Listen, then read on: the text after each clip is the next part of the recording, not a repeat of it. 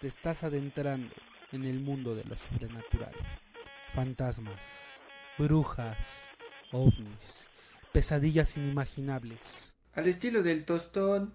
Prepárate, porque aquí comienza La pata pelona. Hay una leyenda muy mencionada hasta en épocas actuales, a pesar de haber pasado hace mucho tiempo.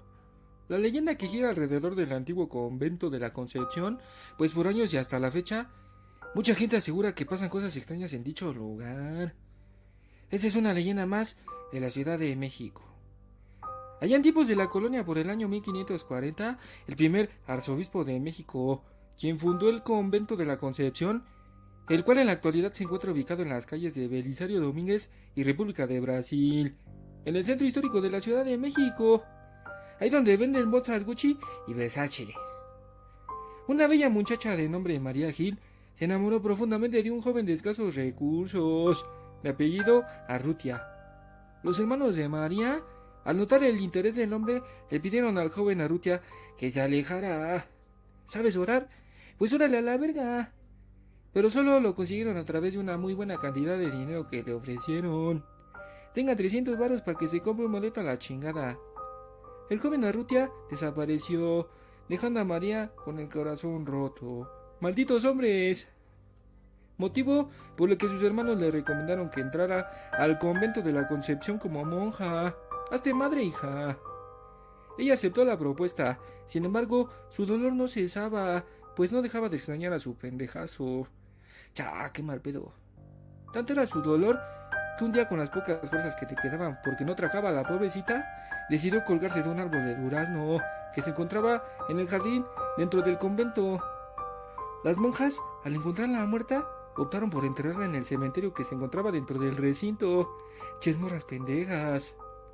Pocos días después, una de las monjas realizaba sus actividades de jardinería. Vio en la fuente el sacante de pedo reflejo de María. ¡Ah, su máquina! Las apariciones empezaron a ser más constantes, por lo que se le prohibió a las madrecitas salir después de las seis de la tarde. En la madre. Ya se la sabe, madre.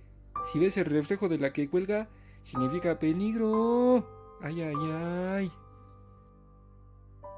La Casa Negra o de los Mondragón es acompañada de una misteriosa historia que durante años de abandono impidió a todos aquellos sin hogar encontrar un refugio en su interior al menos por una noche. La leyenda cuenta que a partir de las 10 de la noche, las cosas al interior de la casa empiezan a mostrar un ambiente sobrenatural. La temperatura llega a niveles congelantes, sin importar la época del año. Las puertas empiezan a abrirse y a cerrarse sin que el viento o alguien las empuje. Los extraños ruidos que se escuchan se convierten en voces y gritos de dolor y tú te quejas de los gatos de azotea. Chale. Hay quienes aseguran que los pocos objetos de las habitaciones empiezan a flotar mientras manos invisibles jalonean y empujan fuera del lugar a quienes llegan a entrar a la casa. En 1935, la casa fue utilizada como refugio para personas enfermas de tifoidea. Esa madre que te da si tomas aguas frescas afuera del metro, mi gente.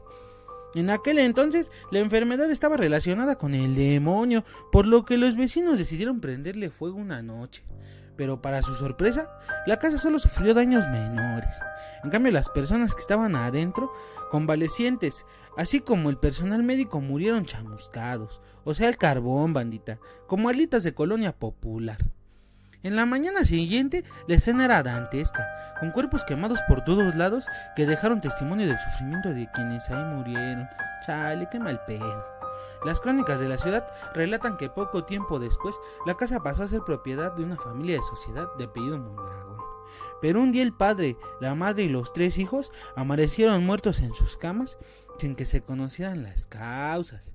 Como no tenían familiares, la casa pasó a ser propiedad del gobierno, así como la pensión de tu tío más o menos, que intentó rentarla. Pero todos los nuevos inquilinos han tenido que abandonarla al poco tiempo. Los ocupantes aseguran que en la casa habitan entidades malignas, mi gente.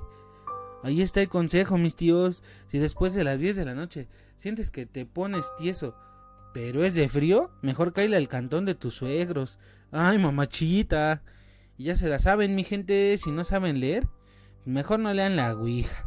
Y si tienen tele, pues ahí se ven. Ay, ay, ay, tururú.